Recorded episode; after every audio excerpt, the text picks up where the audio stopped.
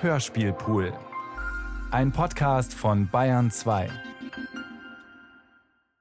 Zutiefst da drüben von Joris Karl Heusmanns. Teil 1 Hyazinthe. Dürtal hatte begonnen, seiner Umgebung gegenüber in einer ihm Ruhe spendenden Verachtungshaltung zu leben. Er hatte sich fern vom Lärm der Literatur eingerichtet, sich einquartiert ins Schloss von Tifos und lebte jetzt in vollkommener Übereinstimmung, ja geradezu mit einer Koketterie, in Einklang mit dem Ungeheuer. Dies aber nur, um alles zu sagen.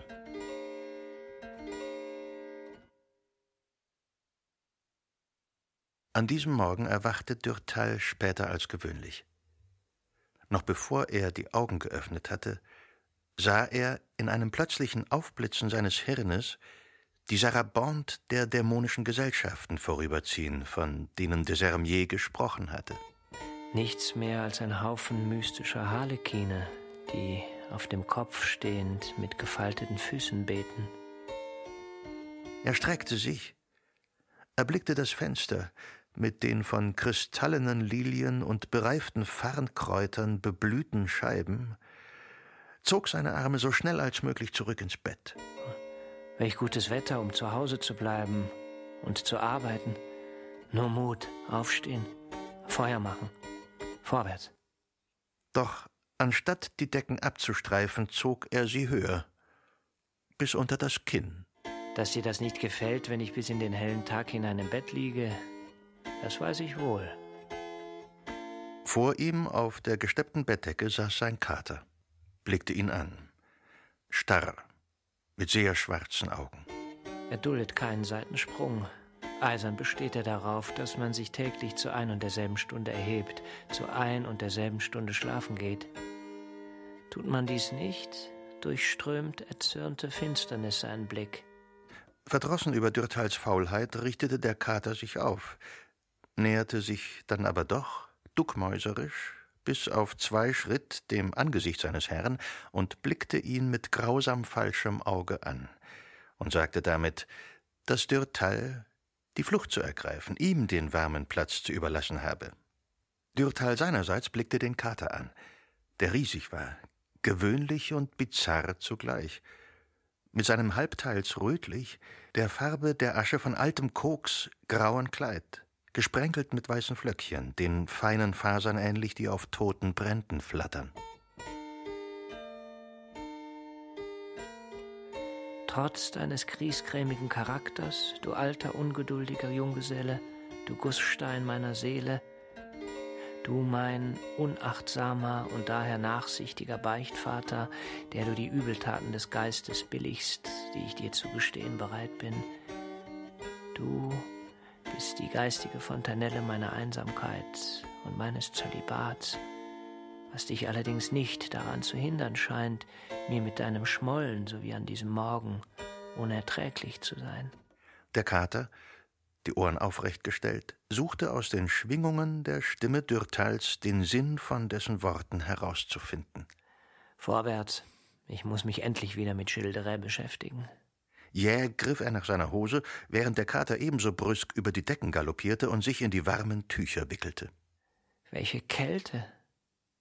Man erfriert ja geradezu. Glücklicherweise war Dürtals Wohnung leicht zu heizen. Sie bestand aus einem Vorzimmer, einem sehr kleinen Salon, einem winzigen Schlafzimmer, einem Toilettenzimmerchen, das Ganze im fünften Stock in einem sehr lichten Hof für 800 Francs. Sie war ohne irgendeinen Luxus. Aus dem kleinen Salon hatte Dürtal ein Arbeitszimmer gemacht. Die Mauern hatte er mit Fächern aus schwarzem Holz, die mit Büchern vollgepfropft waren, zugestellt. Bei dem Fenster ein großer Tisch, ein Lederfauteuil, einige Sessel. An die Stelle des Spiegels über dem Kamin hatte er ein altes Bild auf Holz genagelt, eine scharf umrissene Landschaft, die im blauen Grau, im weißen Rot, im grünen Schwarz geworden war mit einem knienden Eremiten unter einer Hütte von Zweigen, neben ihm ein Kardinalshut und ein Purpurmantel. Das Schlafzimmer hatte ein großes Bett. eine bauchige Kommode, Fauteuils, eine alte Pendeluhr und Leuchter aus Kupfer. An den Wänden eine schöne Fotografie eines Botticelli des Museums von Berlin. Eine robuste Jungfrau, resolut und zerknirscht zugleich. Von Engeln umgeben, in Gestalt junger, schmachtender Männer. Zudem ein Kupfer von Bruegel, gestochen von Kock. Die klugen und die törichten Jungfrauen. Unter und über einer Wolke. Unter der Wolke, auf der einen Seite, die klugen Jungfrauen, gute Flamländerinnen, flachswindend und drehend, das hohe Lied singend, Spinnräder neben angezündeten Lampen. Auf der anderen Seite, auf dem Gras einer Wiese, die törichten Jungfrauen, vier Gevatterinnen der Freude, sich bei der Hand haltend und tanzend, während die fünfte den Dudelsack spielt. Über der Wolke die klugen Jungfrauen, reizend und nackt, flammende Lichter in Händen haltend, auf eine gotische Kirche zugehend, in die Christus sie eintreten lässt. Die törichten Jungfrauen unterdessen, unter Schaffellen ebenfalls nackt, pochen vergeblich an deren verschlossene Pforte, erstorbene Lichter in müden Händen haltend. Dürtal liebte diesen Stich, diese gebenedeite Naivität der Primitiven. Und in Erwartung, sein Feuerrost, dessen Kohle krachte, möge rot zu werden beginnen, setzte er sich an seinen Schreibtisch, wühlte in seinen Notizen. Wo waren wir? Gilles de Rais hat sich nun endgültig der Suche nach dem Stein der Weisen verschrieben. Sich seine Kenntnisse vorzustellen, die er über die Art, Metalle in Gold zu verwandeln besaß, ist nicht schwer. Die Alchemie war im 15. Jahrhundert bereits sehr entwickelt. Die Schriften des Albert Magnus, des Arnaldus von Villanova, des Raimundus Lullus befanden sich in den Händen der Geheimwissenschaftler. Die Manuskripte von Nikolaus Flamel zirkulierten.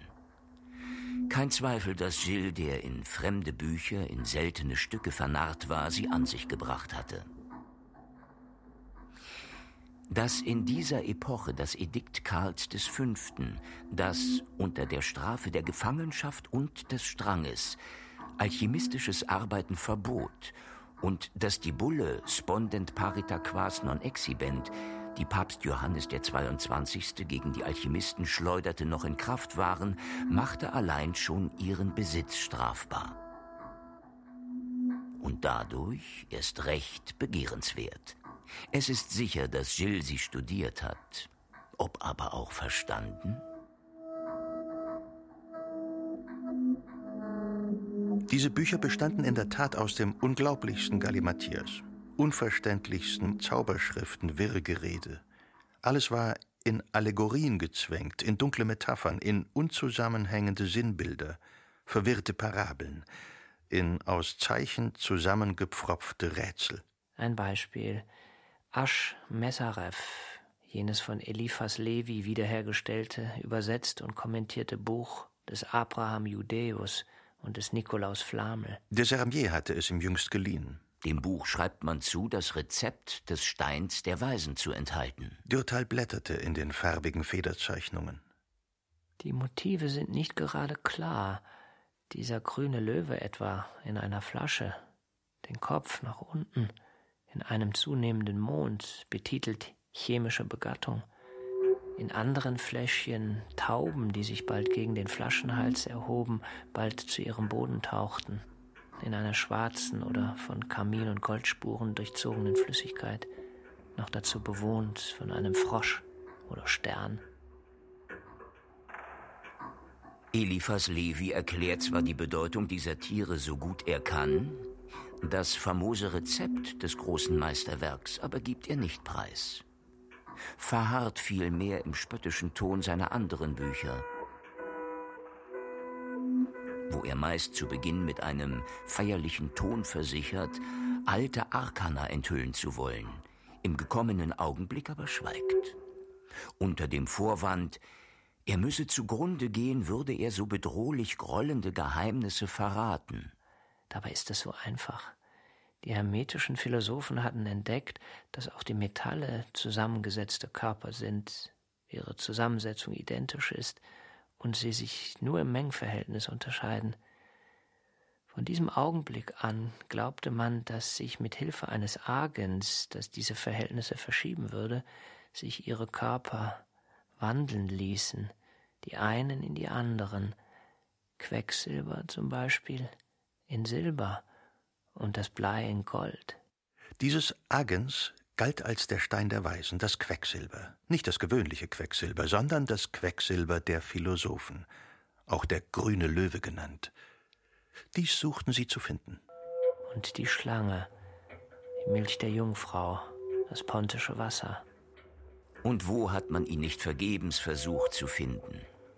Im Arsenik, im gewöhnlichen Quecksilber, im Zinn, in den Vitriol und salpetrigen Salzen, in den Merkurial, Schöllkraut und Portulaxsäften, im Bauch nüchterner Kröten, ja im menschlichen Urin gar, im Menstruationsblut und der Milch der Frauen. Auch Gilles de Rais kam mit seinen Forschungen nicht voran. In Tifauge, allein, ohne die Hilfe von Eingeweihten, gelang es ihm nicht, glückhafte Erkundungen auf diesem Gebiete anzustellen. Und nach Paris, Mekka der Alchemisten, konnte er sich nicht begeben, ohne in die Hände der englischen Truppen zu fallen.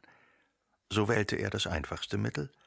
Er rief die berühmtesten Goldmacher des Südens in seine Burg, sein Schloss, nach Tifauge. Nach den Dokumenten, die wir besitzen, lässt er dort einen Alchemistenofen erbauen, den Athanor und Pelikane, Tiegel und Retorten kaufen. Er richtet in einem der Flügel seines Schlosses ein Laboratorium ein und schließt sich mit Antonius von Palermo, François Lombard, Jean Petit, einem Goldschmied aus Paris, darin ein, um Tag und Nacht am großen Werk zu arbeiten. Doch nichts gelingt. Am Ende mit ihrer Kunst verschwinden diese Hermetiker. Gilles aber fährt mit seinen Versuchen fort. Auf Schloss Tifauge setzt ein unglaubliches Kommen und Gehen von Goldmachern und Adepten ein. Doch schneller als gedacht kommt der Tag, da Gilles de Rais den Magiern schaudernd Recht gibt. Ohne die Hilfe Satans wird das Werk nicht gelingen.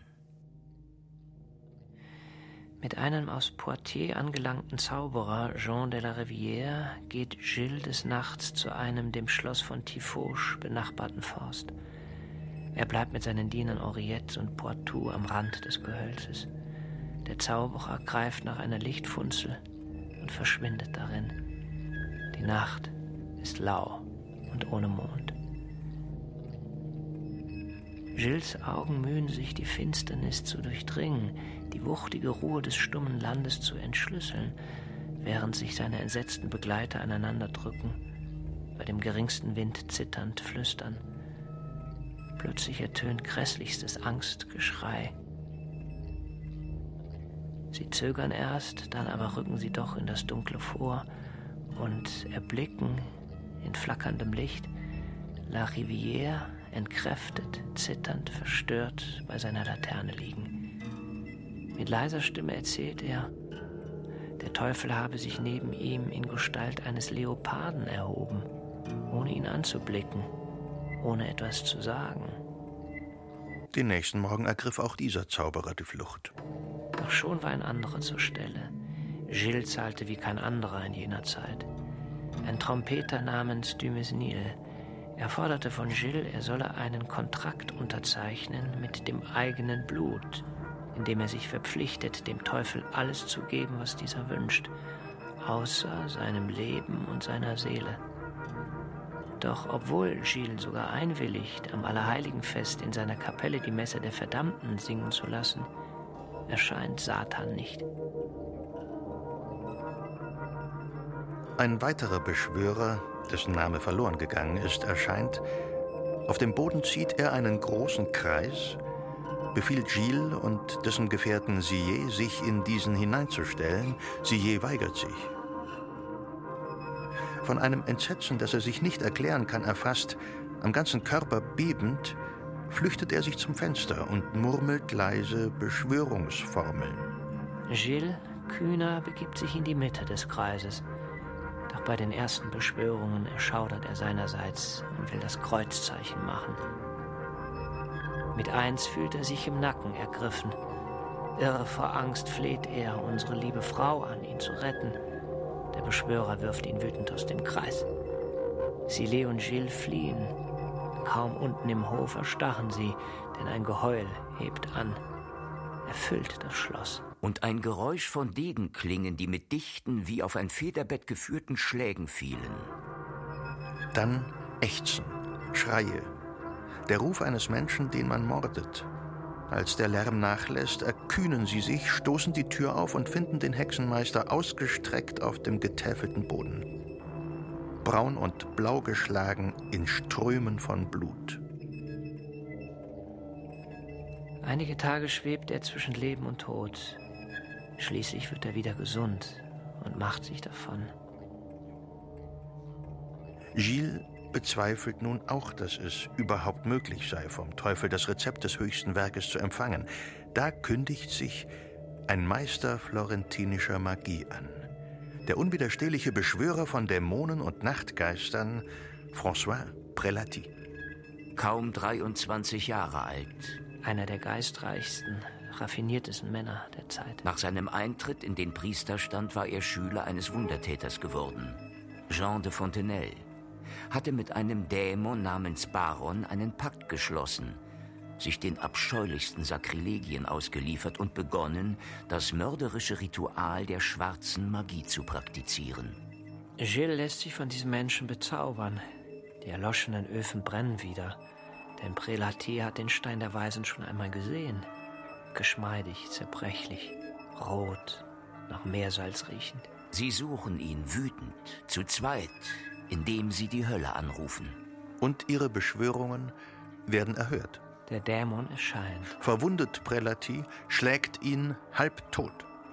Hätten sie beim späteren Gerichtsverfahren wenigstens nur erklärt, ihnen sei der Böse erschienen, oder dass sie von Nachtweibchen besucht worden wären, hätten sie doch nur versichert, Stimmen gehört zu haben, Gerüche gerochen, einen Körper berührt, man hätte das alles als Halluzinationen werden können. Wunden aber sind keine morbiden Visionen.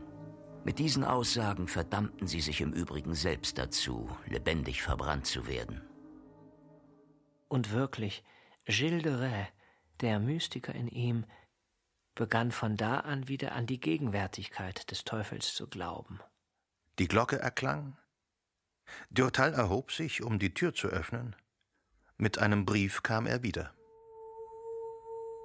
Mein Herr, ich bin weder eine Abenteurerin noch eine Frau von Geist, die sich an Plaudereien betrinkt wie andere an Likören und Parfums. Auch keine, die Abenteuer sucht. Die Wahrheit ist, dass ich soeben ihren letzten Roman lese. Womit sie sich allerdings ordentlich Zeit gelassen hat, denn es ist mehr als ein Jahr her, dass er erschienen ist. Schmerzlich wie die Pulsschläge einer Seele, die man einkerkert. Ah, übergehen wir die Komplimente.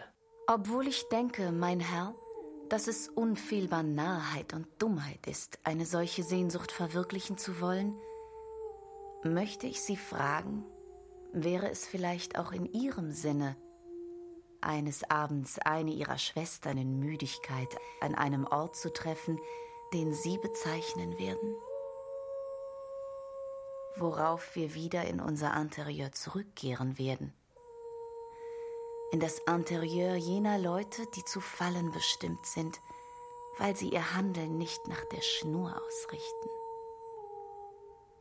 Adieu, mein Herr. Seien Sie versichert, dass ich Ihren Wert zu erkennen vermag, in diesem Jahrhundert der abgenutzten Zu. Da ich nicht einzuschätzen weiß, ob dieses Billet mit einer Antwort gewürdigt wird, mag ich mich nicht zu erkennen geben.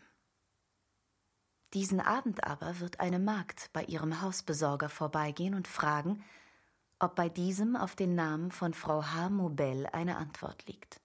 Ja, das muss eine von diesen sehr alten Damen sein, die auf Schmeicheleien setzen, um bemerkt zu werden. 45 Jahre, zumindest. Ihre Klientel besteht entweder aus jungen Leuten, die zufrieden sind, solange sie nicht zahlen müssen, oder aus Schriftstellern, die weit weniger schwierig zu befriedigen sind. Derart gebauchpinselt, glücklich Aufmerksamkeit zu erregen, übersehen sie die Hässlichkeit ihres Gegenübers einfach. Ich jedenfalls gehe auf keinen Fall auf dieses Anerbieten ein. Trotzdem öffnete er den Brief immer aufs Neue. Was riskiere ich schon? Wenn mir diese Dame ein allzu altes Herz verkaufen will, verpflichte ich mich damit nicht, es zu erwerben. Es wird mir wohl nichts anderes übrig bleiben, als zu dem Rendezvous zu gehen. Ja, aber wo soll es stattfinden? Hier? Nein.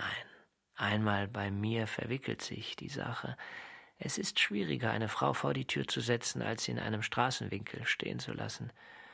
Und wenn ich ihr die Ecke Rue de Sèvres und Rue de la Chaise angebe, längs der Mauer von Abbé au Bois, das ist einsam und zwei Schritte von hier. Nun ja, versuchen wir zuerst ihr zu antworten, aber vage, ohne ihr einen bestimmten Ort zu nennen. Und er schrieb einen Brief, in dem er von seiner seelischen Müdigkeit sprach und diese Zusammenkunft für unnütz erklärte, denn er erwarte hier unten nichts Glückliches mehr. Ich werde hinzufügen, dass ich leidend bin, das macht sich immer gut und kann bei Bedarf auch gewisse Schwächen entschuldigen. Er faltete den Brief. Entschieden ist das eine Dummheit. Doch, was weiß man schon? Kann man vorhersehen, in welche Wespennester derlei Unternehmungen führen? Ist sie gut, ist sie nicht selten dumm, oder sie ist nicht gesund, oder gar noch, sie ist leidlich fruchtbar. Und ist sie schlimm, kann man sich auf alle möglichen Kränkungen, alle Sorgen, alle Schmach gefasst machen. Ach, was man hienieden auch tut, immer muss man draufzahlen. Weibererinnerungen aus seiner Jugend stiegen herauf. Nein, entschieden, diese Dinge gehören sich nun wirklich nicht mehr für mein Alter. Aber wer weiß, vielleicht ist sie hübsch. Er griff sich den Brief ein weiteres Mal. Es sind keine orthografischen Fehler darin. Die Ideen über mein Buch sind mittelmäßig, aber man kann von ihr nun wirklich nicht verlangen, sich auf diesem Gebiet auszukennen. Er riecht diskret nach Heliotrop. Also vorwärts, bon chance. Wenn das so fortgeht, werde ich schließlich noch im Delirium enden. Wie oft hatte er diese Briefe bereits gelesen, die er seit acht Tagen von dieser Frau empfing? Mein Herr, dieser Brief ist ein Lebewohl. Wenn ich die Schwäche hätte, noch weitere an Sie zu richten, würden sie monoton sein wie die ewige Langeweile, die ich täglich erleide. Und habe ich von Ihnen nicht bereits das Beste gehabt? Mit Ihrem Billet von unbestimmter Farbe, das mich für einen Augenblick aus meiner Lethargie riss? Wie Sie, mein Herr, weiß ich, leider, dass die wirklichen Genüsse nur die sind, die man sich erträumt. Auch würde ich trotz meiner fieberhaften Lust, sie kennenzulernen, wie Sie fürchten, dass eine Begegnung für uns alle beide am Ende nur eine Quelle der Reue wäre, der wir uns lieber nicht aussetzen sollten.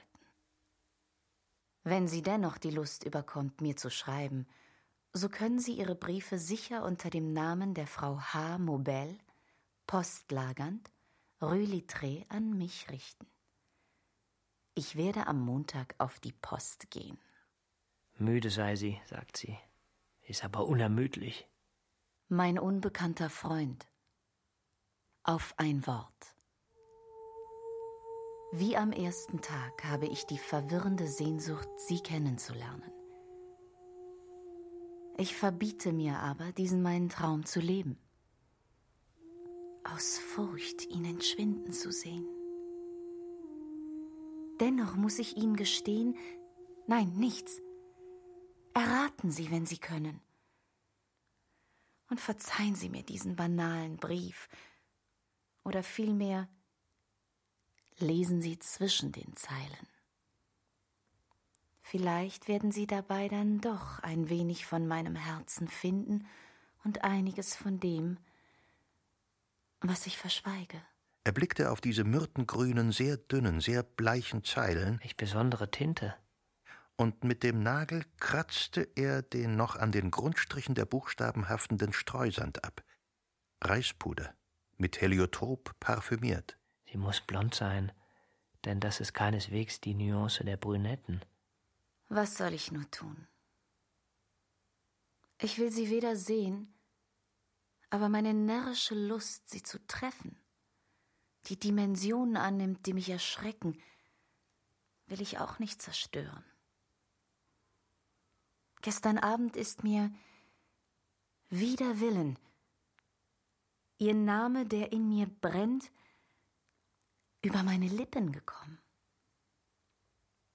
Mein Mann, einer ihrer Bewunderer, erschien ein wenig gedemütigt von dieser Eingenommenheit für sie, die er spürt, die mich verzehrt, mich unerträgliche Schauer empfinden lässt.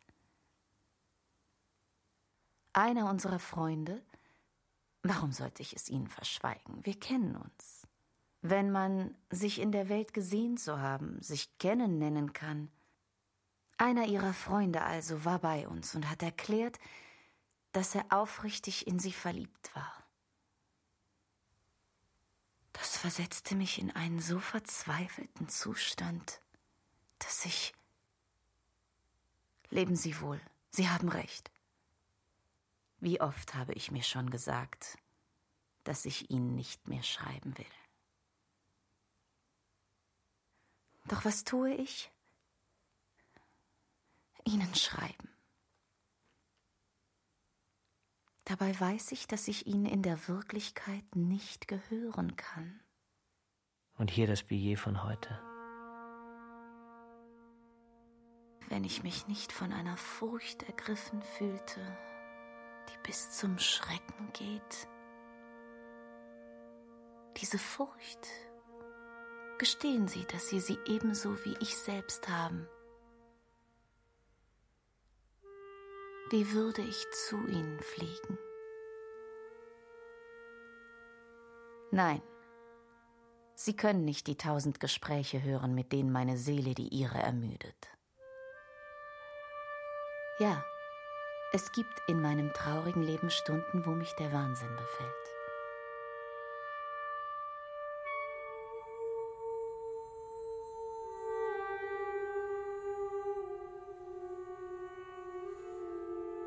Meine ganze Nacht habe ich damit verbracht, sie mit ganzer Wut zu rufen.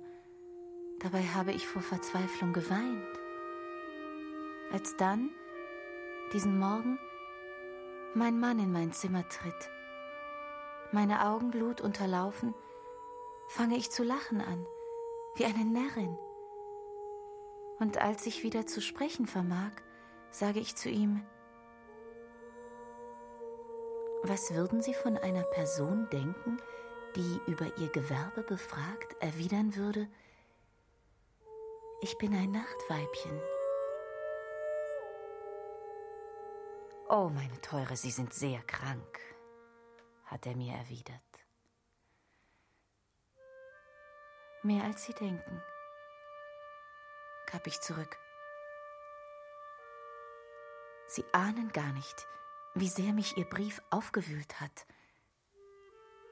Vielleicht weil Sie Ihr Übel mit einer solchen Brutalität benannten, dass sie meinen Körper hat genießen lassen, indem sie meine Seele in andere Welten schoss, als ob das, was wir träumen, wirklich sein könnte. Ach, ich sehne mich nach einem Wort von Ihnen. Nur nach einem Wort. Bitte, ein einziges. Doch ein Wort von Ihren Lippen muss es sein. Welch verzwickte Lage. Wer zum Teufel kann das nur sein? Vergeblich ging er in Gedanken die Abendgesellschaften durch, auf denen er ehemals gewesen war. Er sah keine Frau, die solche Worte an ihn richten konnte. Und dieser gemeinsame Freund? Aber ich habe doch keine Freunde mehr außer Desermier. Nun, ich werde zu erfahren trachten müssen, wen er in letzter Zeit besucht hat.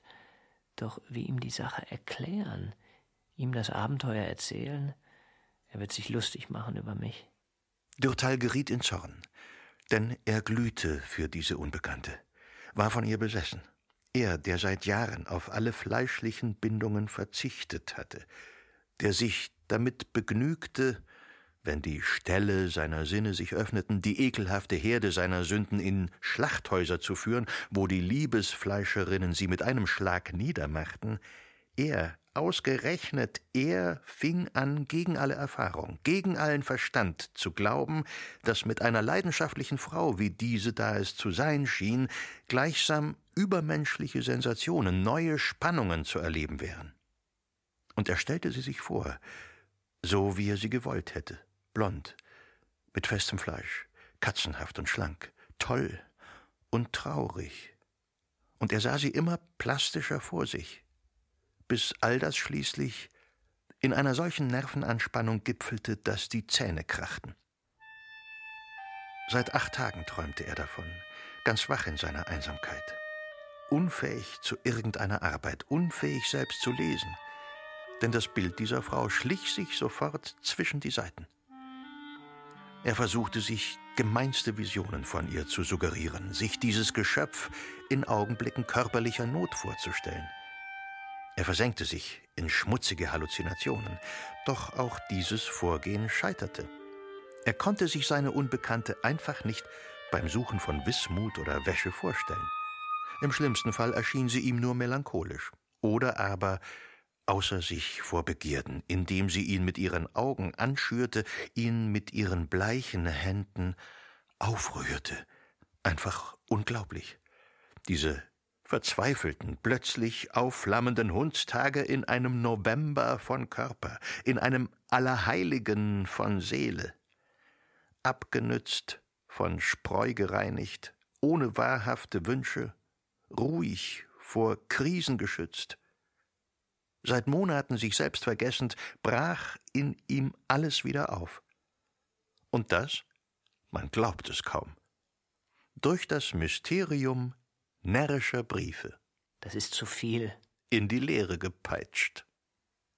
Er griff nach seinem Hut. Von wegen Ideal. Und ließ die Tür krachen. Und er lief zu einer Prostituierten. Ich bin schon viel zu lange sittsam. Die er im Quartier Latin kannte.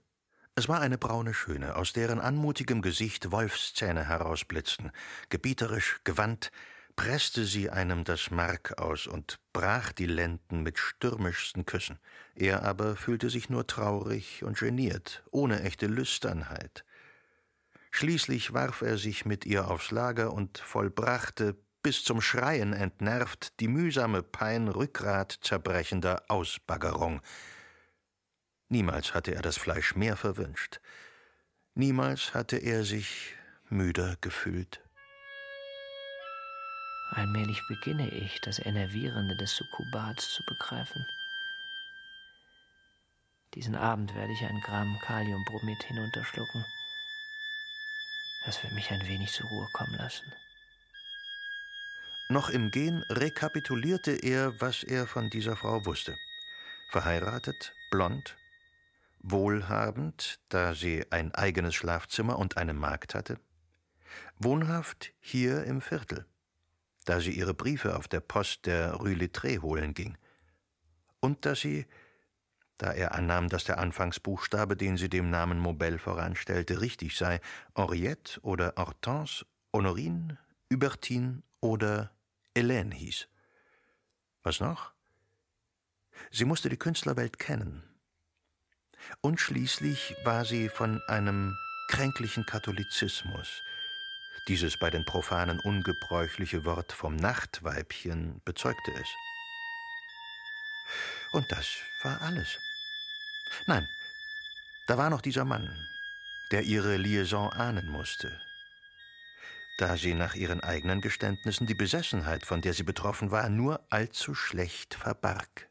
Warum nur habe ich ihr diese phosphorischen, mit Steinkäfer und Kantharidenstaub gepfefferten Briefe geschrieben? Ja, geradezu hysterisch bin ich geworden. Wir haben beide so lange abwechselnd auf glühende Kohlen geblasen, bis sie ganz rot zu flammen begannen. Entschieden endet das schlecht. Was aber tun? Sich weiter so im dichten Nebel anzurufen? Nein, wahrhaftig. Es ist besser, sie zu sehen und wenn sie hübsch ist, mit ihr zu schlafen. Er beschloss nach Hause zurückzukehren, befürchtete im stillen aber, dass er nicht arbeiten, sondern sofort wieder in seine Phantasmen zurückfallen würde. Wenn ich jetzt zu Desermier ginge? Ja, heute ist sein Konsultationstag. Das ist eine Idee. Er beschleunigte den Schritt, kam zur Rue Madame und läutete. Das muss man dir lassen, mein Lieber. Du verstehst zu überraschen. Das ist doch sicher mehr als acht Tage her, dass wir uns zuletzt gesehen haben. Aber ich komme ja auch kaum zur Ruhe. Kranke im Überfluss, Hausbesuche ohne Ende. Übrigens war ich dadurch jüngst wieder einmal bei Chantelouve. Ein Podagra-Anfall hatte ihn heimgesucht. Er beklagt sich über deine Abwesenheit. Und seine Frau, deren Bewunderung für deine Bücher, besonders deinen letzten Roman, ich nicht kannte, hat nicht aufgehört, mit mir von dir zu sprechen. Für eine doch eher reservierte Person, die sie ist, ist sie mir reizend in dich vernarrt erschienen. Frau Chantelouve? Nein, das war nicht möglich.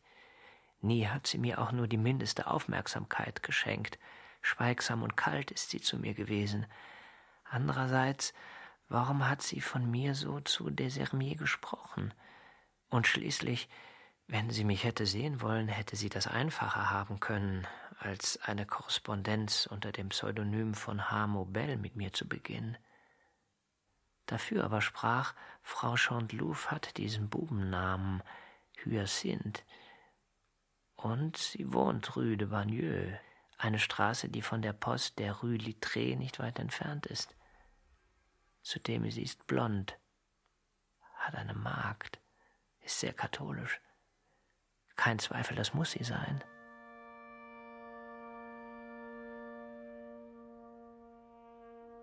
Schlag auf Schlag. Zwei völlig unterschiedliche Empfindungen bestürmten ihn. Zum einen Enttäuschung denn seine Unbekannte gefiel ihm eigentlich besser. Niemals wäre Frau Chantelouve imstande, das Ideal zu verwirklichen, das er sich zurecht fantasiert hatte. Die ingwerartigen, bizarren Züge, die er sich gemalt hatte, das gewandte und wilde Gesichtchen. Die Tatsache, die Unbekannte zu kennen, ließ sie nun einmal weniger ansehnlich, gewöhnlicher erscheinen. Das Wissen um die nun Erreichbare tötete die Chimäre. Andererseits hätte er auch auf eine alte, hässliche Frau stoßen können. Und Hyacinth, wie er sie nun schon bei sich nannte, war überaus beneidenswert. 33 Jahre höchstens, nicht hübsch, nein, aber eigen, eine zarte und geschmeidige Blondine, kaum mit Hüften bedacht, scheinbar mager, mit kleinen Knochen, das Gesicht zwar Mittelmaß, durch eine zu große Nase verdorben, die Lippen aber glühheiß, die Zähne prächtig der Teint ein bisschen rosenrot. In milchigem, kaum bläulichem, ein wenig trübem Weiß, das die Reiswasser haben. Ihr wahrhafter Reiz, ihr verführendes Rätsel, das aber waren ihre Augen. Augen, die aschgrau schienen, unsichere und stolpernde Augen einer kurzsichtigen, in denen ein versagender Ausdruck von Langeweile lag. In gewissen Augenblicken trübten sich diese Augensterne wie schmutziges Wasser, auf dessen Oberfläche Silberfünkchen funkelten. Sie waren abwechselnd traurig und wüst, schmachtend und hochmütig. Er erinnerte sich wohl, einst vor diesen Augen zurückgewichen zu sein. Trotz allem entsprachen diese leidenschaftlichen Briefe keineswegs der Körperlichkeit dieser Frau denn keine war mehr Herrin über jede Ziererei. Ist sie es, wäre sie ein Doppelwesen, zum einen ganz Frau von Welt, eine kluge, zurückhaltende Salondame, zum anderen leidenschaftliche Närrin, seelische Nymphomanin. Nein, das ist nicht sie. Aber was war sie dann? Dass die Unbekannte die Frau von Chantelouve sein müsste, hatte in irgendeiner Art sein Fieber bezähmt. Und doch, niemals zuvor hatte er an Hyacinthe Chantelouve gedacht, niemals war er in sie verliebt gewesen. Und jetzt? Jetzt fing er an, sie noch und noch wiederzukäuen, ja sie fast zu ersehnen. Und plötzlich verschmolz das Gesicht der Unbekannten immer mehr mit dem ihren und gewährte ihm so etwas wie Ruhe. Und so setzte er sich wieder an die Arbeit. Doch als er sein Kapitel über die Verbrechen von Gilles de Reims beginnen wollte, stellte er fest, dass er unfähig war, zwei Phrasen aneinander zu schweißen. Er war zerstreut bei der Verfolgung des Marschalls, erreichte ihn zwar, aber die Schrift, mit der er ihn bannen wollte, blieb matt und freundlich, wie von Löchern durchsiebt. Er legte seine Feder beiseite, vergrub sich in einem Fauteuil und führte sich träumend nach Tifauge, in jenes Schloss, wo Satan, der sich so hartnäckig weigerte, sich dem Marschall zu zeigen, im Begriff war, zu ihm herabzusteigen und sich in ihm zu verfleischlichen, ohne dass Gilles es ahnte, um ihn sodann schimpflich in die Freuden des Mordes einzuführen. Denn im Grund war das nichts anderes als Satanismus, was nun folgte. Der Dämon hat es nicht nötig, sich zu zeigen, um seine Gegenwart zu bezeugen. Es genügt, dass er Wohnsitz in den Seelen seiner Auserwählten nimmt sie zum Schweren bringt, sie zu unerklärlichen Verbrechen anreizt. Ja, schon der Wille allein mit ihm einen Pakt zu schließen, soll seine Ergießung in uns herbeiführen können. All die modernen Theorien Lombrosos etwa machen die einzelnen Verirrungen des Marschalls nicht begreiflich. Ihn in die Reihe der Monomanen einzureihen, ist sicher nicht falsch. Warum aber war der Marschall derart monomanisch? Und wie wurde er es? Das ist es, was alle Lombrosos dieser Erde nicht wissen. Wahrlich, es ist leicht zu erklären, dass eine Zerrüttung der Gehirnlappen Mörder und Gottesschänder erzeugt. Die berühmten Irrenärzte unserer Zeit behaupten gern, dass die Analyse des Schädels einer Irren eine Läsion verrät oder eine Alteration der grauen Substanz.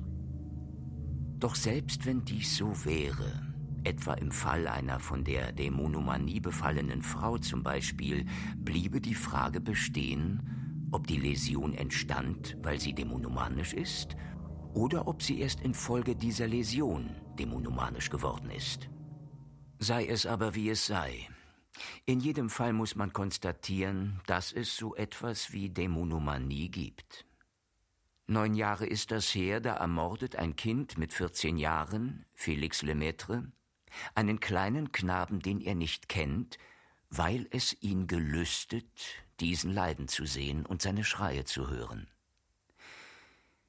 Er schneidet ihm den Bauch mit einem Messer auf, dreht und wendet die Klinge, dann sägt er ihm langsam den Hals ab.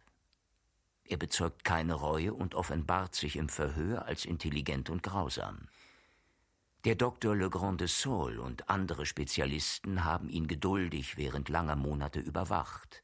Niemals haben sie bei ihm ein Symptom des Wahnsinns, den Schein einer Manie feststellen können. Vielleicht ist das das Wesen des Dämonomanen, die wissentlich oder auch unwissentlich das Böse um des Bösen willen tun. Sie sind nicht närrischer als der in seiner Zelle verzückte Mönch, als der Mensch, der das Gute um des Guten willen tut, Sie sind fern von aller Medizin an entgegengesetzten Polen der Seele. Und das ist alles. Im 15. Jahrhundert wurden diese entgegengesetzten Richtungen durch Jeanne d'Arc und den Marschall de Rais geboten. Es gibt keinen Grund, Gilles für kranker zu halten als die Jungfrau, deren eigenes bewunderungswürdiges Übermaß keinen Zusammenhang mit den Taumelzuständen und Delirien hat. Schreckliches muss in dieser Festung vorgefallen sein, sagte Dürtal, als er von Tifauge zurückkam, das er voriges Jahr besucht hatte, um für seine Arbeit die Landschaft, in der de Rhin lebte, und die Ruinen in sich aufzunehmen. Er hatte sich in dem kleinen Dorf einquartiert, das sich am Fuß der alten Burg ausbreitete, und er stellte fest, wie sehr die Legende vom Blaubart in diesem einsamen Land, in der Vendée, lebendig geblieben war. Furchtsam bekreuzigten sich die Menschen, wenn sie abends am Fuße der Mauern spazieren gingen. Die Erinnerung an die erwürgten Kinder bestand fort. Der Marschall, nur noch mit seinem Beinamen bekannt, erschreckte weiterhin. Dürtal begab sich täglich von der Herberge, wo er wohnte, zum Schloss, das sich über den Tälern der Krüme und der Sèvre erhob. Man fühlte sich in die Bretagne versetzt. Da war derselbe Himmel und dieselbe Erde, ein melancholischer und schwerer Himmel, eine Sonne, die älter schien als anderswo und die die Traurigkeit der hundertjährigen Forste und das bejahrte Moos der Sandsteine nur schwach vergoldete, eine Erde, die unabsehbar in unfruchtbaren Heiden ausschweifte, die von Sümpfen mit rostfarbenem Wasser, starrend von Felsen, voll rosiger Glöckchen und kleiner gelber Hülsen vom Gesträuch des Stechginsters durchsetzt war. Das Land von Tifauge, das am Ufer der Sèvre von einem Hüttenwerkschornstein verunstaltet wurde, blieb im vollkommenen Einklang mit dem Schloss, das in Trümmern lag. Dieses Schloss erschien ungeheuer und schloss in seiner noch durch die Überreste der Türme gezogenen Umfassung eine ganze in den elenden Garten eines Gemüsegärtners umgewandelte Ebene ein, bläuliche Linien von Kohl, Pflanzen von ärmlichen Karotten und kümmerlichen Steckrüben erstreckten sich nach der Länge dieses riesigen Ringes, wo einst Reiterscharen in dem Geklirr der Angriffe gerasselt und wo sich Prozessionen im Weihrauch und im Psalmengesang aufgerollt hatten. Man konnte die Ruinen durchsuchen und unbeschränkt träumen, indem man rauchte. Unglücklicherweise waren gewisse Teile unzugänglich. Der Donjon zum Beispiel war auf der Seite von Tifauge von einem weiten Graben umgeben, in dessen Tiefe mächtige Bäume aufgeschossen waren. Man hätte über die Wipfel ihres Laubwerks gehen müssen, das die Einrandung des Grabens zu Füßen fächelte, um auf der anderen Seite eine Halle zu erreichen, die keine Zugbrücke mehr verband. In den Teil, den die Sèvre säumte, kam man bequem hinein. Im Innern folgten die Säle aufeinander, die traurig und eisig in den Granit gehauen, von Bogengewölben überragt und Schiffsböden ähnlich waren. Dann stieg man auf Wendeltreppen hinunter und man betrat Zimmer, die kellerartige schmale Gänge verbanden, die von Winkeln zu unbekannten Gebräuchen und von tiefen Nischen ausgehöhlt waren. In dem Unterteil gingen die Korridore so eng, dass man darin zu zweit nebeneinander nicht gehen konnte, in sanfter Neigung hinab und gabelten sich in ein Wirrwarr von Gängen bis zu wahrhaften Kerkern, deren Mauerkorn bei dem Schimmer der Laterne wie Stahlglimmer funkelte. Bangigkeit befiel einen, wenn man die einzeln stehende Ruine der Kapelle erreichte und wenn man unterhalb von ihr durch eine Kellertür in eine Krypta eindrang. Diese datiert aus dem 11. Jahrhundert. Klein untersetzt schoss sie auf unter einem Bogengewölbe der massiven Säulen mit Kapitellen, die mit Rauten und aneinandergelehnten Bischofsstäben verziert waren. Der Altarstein bestand noch. Ein widriges Licht, das durch Hornplatten gefiltert schien, sickerte durch die Öffnungen und erleuchtete kaum die Finsternisse der Mauern und den zusammengepressten Ruß des noch von einer Verliesöffnung oder einem Brunnenrand durchlöcherten Bodens. Nach dem Speisen am Abend war er oft auf den Abhang hinaufgestiegen und den rissigen Mauern der Ruinen gefolgt. In den klaren Nächten sank ein Teil des Schlosses in den Schatten zurück, und ein anderer schob sich, mit Silber und Blau gemalt, wie von quecksilbrigen Schimmern gescheuert, über der Sèvre vor, in deren Wassern, so wie Fischrücken, vom Mond zurückgestrahlte Tropfen sprangen. Das Schweigen des Abends aber war niederdrückend. Von neun Uhr an kein Hund mehr und keine Seele. Er kehrte in das arme Herbergszimmer zurück, wo eine alte Frau in Schwarz, so wie im Mittelalter mit einer Haube bedeckt, ihn bei einem Talglicht erwartete, um nach seiner Rückkehr die Tür zu verriegeln.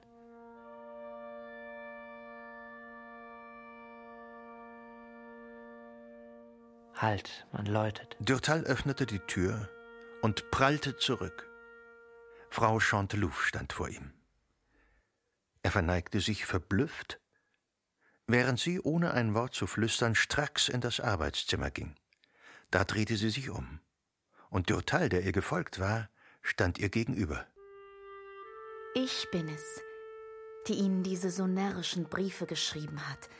Ich bin gekommen, um dieses hässliche Fieber zu verjagen und um auf eine sehr freimütige Art damit ein Ende zu machen.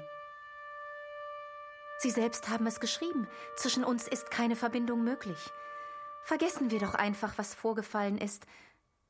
Bevor ich aber fortgehe, sagen Sie mir, dass Sie mir darüber nicht zürnen. Er protestierte. Und er war im guten Recht, denn er liebte sie. Sie lieben mich. Aber Sie wussten ja nicht einmal, dass diese Briefe von mir waren. Sie liebten eine Unbekannte, eine Chimäre. Nun, zugegeben, dass Sie wahr sprachen.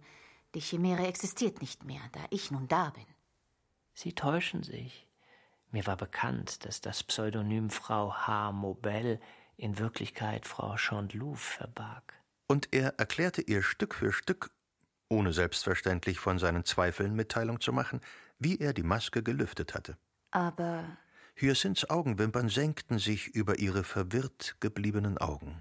auf jeden Fall haben Sie mich nicht anhand der ersten Briefe erkennen können, die Sie mit Schreien der Leidenschaft erwidert haben.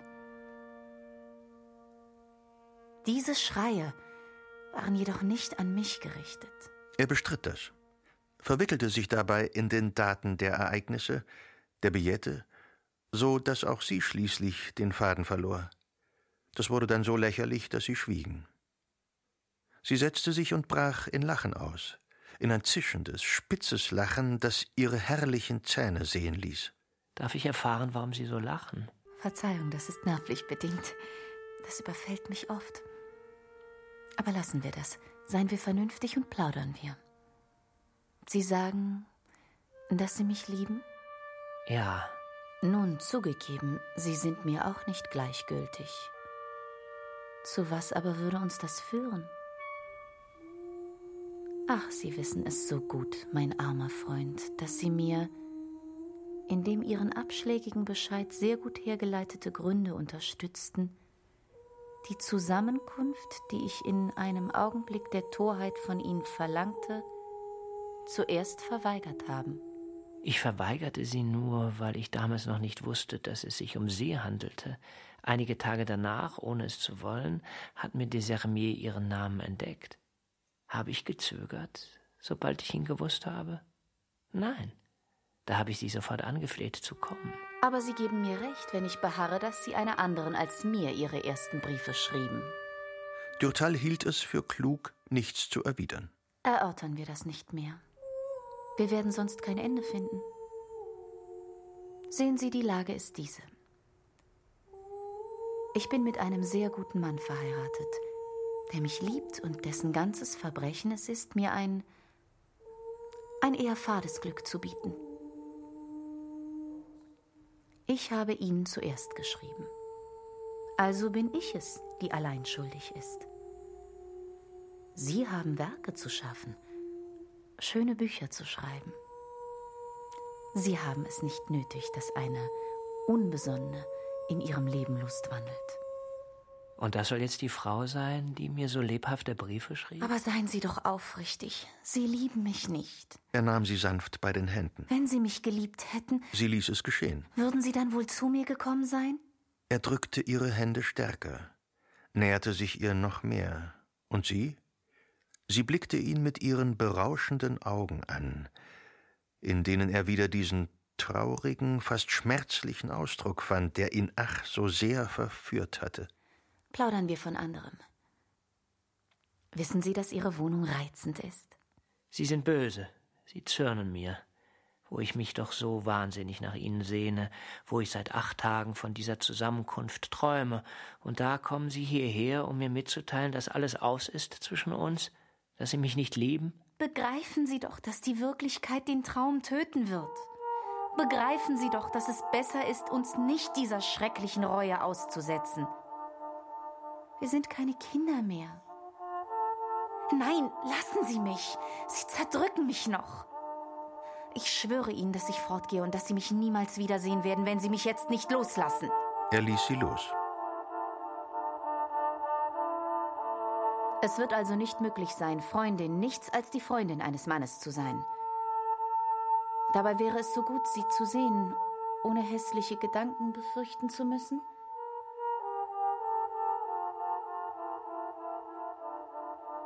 Wie schnell die Zeit vergangen ist. Ich muss zurückkehren. Werden Sie wiederkommen? Es sei denn, Sie schüttelte sanft den Kopf. Sie versprechen mir, nichts von mir zu verlangen und vernünftig zu sein. Er versprach alles, was sie wollte. Er kam ihr näher, drückte sich an ihre Brüste, die er aufrecht fühlte. Da befreite sie ihre Hände, nahm die seinigen und bot ihm den Hals, den er küsste. Sie entfloh. Befriedigt und missvergnügt zugleich blieb er zurück. Befriedigt, denn er fand sie auch weiterhin rätselhaft und reizend. Er sah sie vor sich, in ihr schwarzes Kleid gepresst, unter ihrem Pelzmäntelchen, dessen warmer Kragen ihn liebkost hatte, als er sie längs des Halses küsste, ohne Schmuck, nur die Ohren mit blauen Funken von Saphiren durchbohrt, einen dunkelgrünen Fischotterhut auf ihren blonden, ein wenig verrückten Haaren, ihre hohen schwedischen Handschuhe, die wie ihr Schleier bizarren Duft verströmten, in welchem ein wenig Zimt in stärkeren Parfums verloren, verblieben schien. Und er sah wieder ihre verwirrten Augen, ihr graues und stilles, plötzlich von Funken geritztes Wasser, ihre angefeuchteten und zuschnappenden Zähne, ihren boshaften Mund. Übermorgen wird das alles zu küssen sein. Und missvergnügt ebenso sowohl über sich als über sie. Er warf sich vor, mürrisch traurig und wenig unternehmungslustig gewesen zu sein. Er hätte sich mitteilsamer und weniger gezwungen zeigen sollen. Das aber war zu einem Gutteil ihre Schuld, das Missverhältnis, das zwischen der Frau bestand, die vor Wollust und Nöten in ihren Briefen schrie, und jener Frau, die er in ihren Koketterien so sehr als Herrin ihrer selbst erlebt hatte, war wahrhaftig zu stark. Sei es wie es sei, sie sind erstaunlich, die Frauen. Und er stellte sie sich beim Liebesspiel vor.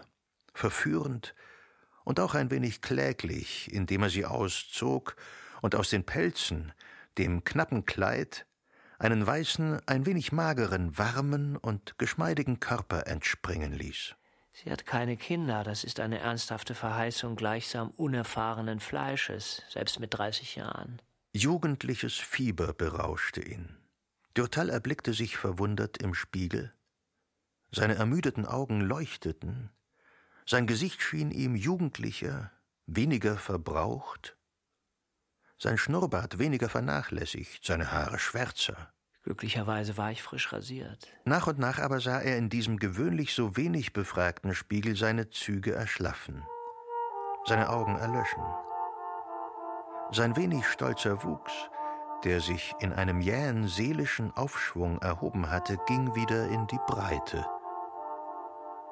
Traurigkeit kehrte in seine nachdenkliche Miene zurück. Das da ist nicht das, was man einen Mann für die Damen nennt. Aber was will sie dann nur von mir? Schließlich dürfte es ihr ein leichtes sein, ihren Mann mit einem anderen zu betrügen. Ach, wie meine Träumereien herumstammeln. Lassen wir das doch endlich. Ich muss mir nur klar machen, ja, ich liebe sie mit dem Kopf, nicht mit dem Herzen. Das ist der Punkt. Und ich bin mir beinahe sicher, im Großen und Ganzen heil aus der Sache herauszukommen.